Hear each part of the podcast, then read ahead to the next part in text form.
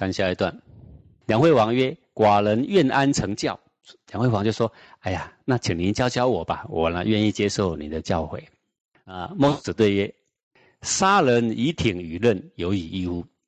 孟子就说：“杀人呢，用这个木棍把他给打死了，跟用尖刀把他给刺死了，反正都是死了嘛啊，有不一样吗？”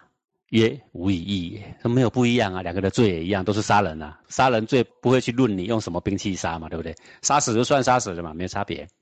以刃与政有以异乎？那用刀子把人杀死，跟用政治把人杀死有不一样吗？各位有不一样吗？我告诉你，政治更严重，因为用刀子杀人只能杀一个、杀两个嘛。用政治杀人可以杀多少啊？千千万万个，对吧？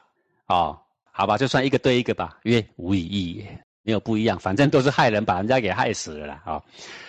好，这个孟子很会举例，他这个一举例让梁惠王觉得事态严重，因为他正是杀人犯，你知道吗？哦，他就哦，这个事情严重了啊。曰：庖有肥肉，厩有肥马，邻有鸡舍，夜有恶殍，此率兽而食人也呀。他说：你看看啊，你的厨房里面有肥肉，你的马房里面有肥马，为什么有肥马？因为要打仗，因为要打仗，所以马不能不肥，你知道吗？要犒赏士军，所以肉不能不多了。可是呢，搜刮民脂民膏而来，看看那些百姓，民有饥舍，也有饿殍，野外到处都是饿死的尸体，这个叫做什么？率兽而食人。为什么？因为你养肉、养猪、养牛拿来杀，我请问你，猪跟牛吃什么？它还是要吃谷物啊。那么你马房里面那么多那么肥的马，他们养他们也是不是也要吃掉东西？百姓都闹饥荒，然后你呢？你第一优先是养猪、养牛、养马。第二优先才是养人，那你是不是等于是率领了这一批野兽把人的生命给吃了？是不是一样意思啊？一样意思嘛，因为你活了野兽，死了人嘛，就说率兽而食人嘛。好，这个其实是使野兽吃着可以救人的食物的意思啦。兽相食，且人恶之，为民父母行政，不免于率兽而食人，物在其为民父母也呀。说野兽如果同类的这样相残哈。我们都还觉得这个是不可思议啊，这个太可恶了啊！如果狗吃狗，你会觉得太可恶了；猪吃猪，你会觉得太可恶了啊！同类不能相残，那所以兽如果同类相残，人且恶之啊！为民父母行政不免于率兽而食人，那等于是人杀人了嘛？好，这个为民父母的诸侯啊，地方父母官呐，狗啊、猪啊养的好好的，人都死了，不是衰兽食人了吗？那再话说回来，不是等于人害死人了吗？人害死人，怎么可以成为民的父母呢？受相食，人且物之嘛。人害死人，还为人父母嘞？仲尼曰：“始作俑者，其无后乎？”啊，孔子说：“始作俑者，其无后乎？”这个在《论语》里面的嘛。第一个做陶俑去陪葬的人，难道他没有后代吗？他应该觉得他的后代呀。哦，为什么孔夫子讲这么严重的话？为其像人而用之也，因为那个陶俑的形状像人呐，像人，然后陪葬。嘿，为什么？你说，哎呦，啊，做陶俑陪葬也有事吗？陶俑又不是真的人，也没生命，也不残忍啊，你一定会这样说。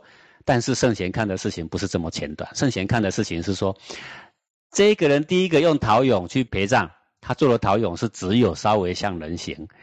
第二个在做陶俑的人就会想说，我要比那个陶俑更精致，他会雕刻的非常非常的精致。第三个就会想说，我已经没得再精致了，那我要用什么？我要用真人。那你说有这个事情吗？那古代太多了。这个像秦穆公以三良殉葬，对不对？他就是这个车氏有三个孩子都非常的贤良，他就指定这三个要跟他陪葬。好。然后就陪葬了。在《诗经》里面有《黄鸟篇》呐，就是哀伤这个三娘被强迫跟秦穆公陪葬。那这个老家伙死都死了，还叫三个有才气的年轻人跟你陪葬，是什么意思啊？对不对？不是极其的不仁吗？啊，这个不仁死于哪里？死于当时做陶俑的人。那个做陶俑的一定觉得很无辜，我只是做个人形，而且也不怎么精致。第二个说，我也没事，我只是稍微精致一点，也没有害性命啊。第三个说，我都是跟他们学的，因为他们做的很精致，我跟他们学的呀，对吧？就是这样子。圣贤看学问，就是看得长远。始作俑者，其无后乎啊？不知何其使失明饥而死也啊！说一个有仁德的人呢，连做的跟人形一样的东西去陪葬都觉得不仁呐，怎么可以让好端端的人呐，有人有形有血有肉的哦，让他饿死在路旁？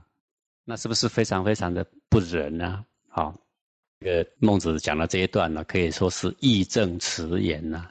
然后他的言语啊，虽然是非常的端正，但是呢，又不至于太伤，不然呢，人头落地走不出来嘛，对不对啊？讲的足以让他呢，这个正色直辞，然后让他呢，深刻的反省，啊，无法辩驳，这个是圣人的口才，是非常了得。那你从这一篇里面看，你说古代的这些儒者啊，敢不敢在君的面前呢，替百姓讲一些该讲的话呢？其实讲得非常漂亮啊，各位，如果你在，你讲不讲得这么漂亮啊？你讲不了这么漂亮，不是吗？啊，所以有的人说古代的儒者都只会拍诸侯马屁，哎呀，那你纯粹都是没有看书的人在说的话了。你看看古代的哪一个圣贤拍诸侯马屁，我都不曾看过。好，其实他们都是为民在请命的而已啦。往下看，梁惠王曰：“晋国天下莫强焉，守之所以知也呀。”梁惠王跟孟子说：“说我们晋国啊，天下最强的啊，曾经是非常强盛的。哎呀，老先生，你以前知道的，脑子在讲什么东西啊？这个梁惠王其实是魏惠王，是魏国啦。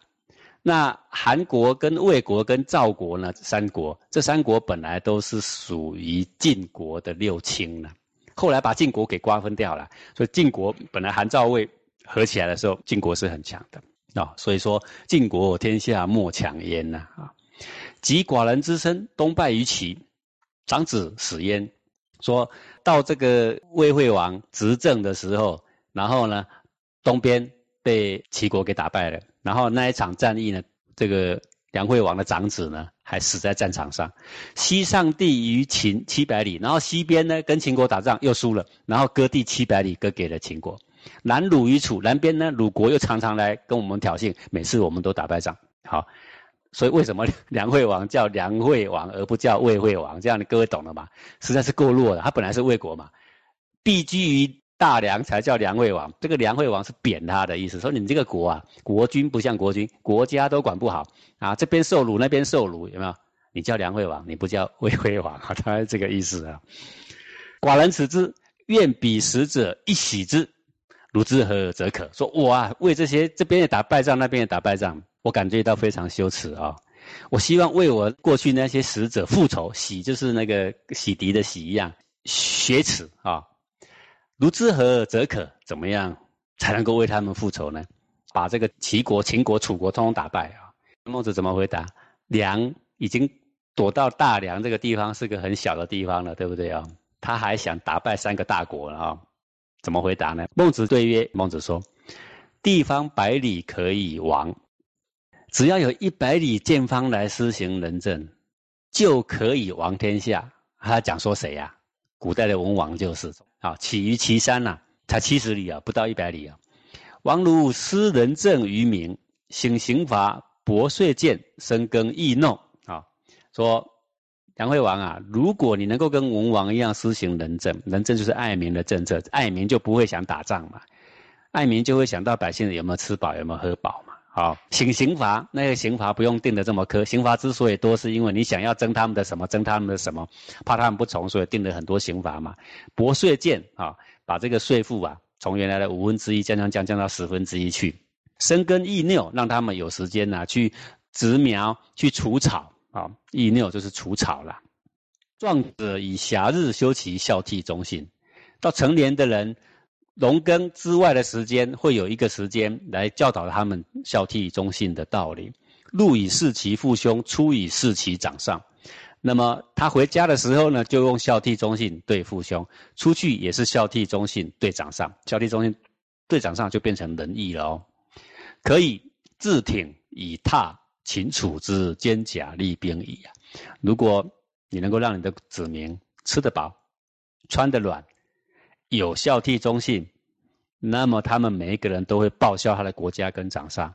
你可以用木杖，那个挺就是木杖，就可以去对抗秦楚的坚甲利兵。啊，那你说，那木棒怎么能够对抗坚甲利兵呢？那原因很简单，木棒当然是对抗不了坚甲利兵，但是如果有一个忍者带着拿木棒的士兵的话，跟百姓的话，那就不同哦。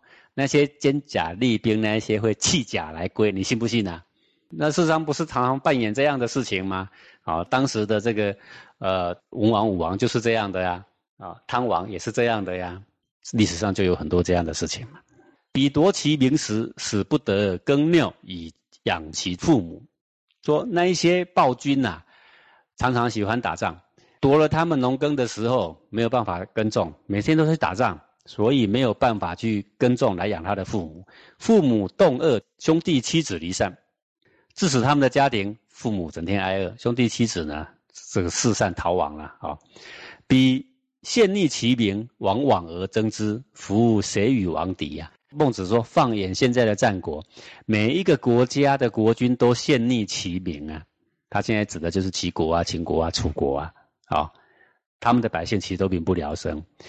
你带着仁义之师往而争之，带着木棍，你走到哪呢？那一边的人就投靠你。谁来跟你为敌呢？没有人跟你为敌的。故曰：仁者无敌，王请勿疑。说一个仁德的人，就怕他没德性。”他要有德性，在这样乱纷纷的世代，走到哪都无敌的，因为大家引醒审判，就是希望有一个仁者，不是吗？所以你千万不要怀疑呀。好，那这个梁惠王本来是问孟子说：“我希望打败这三国，请问怎么办？”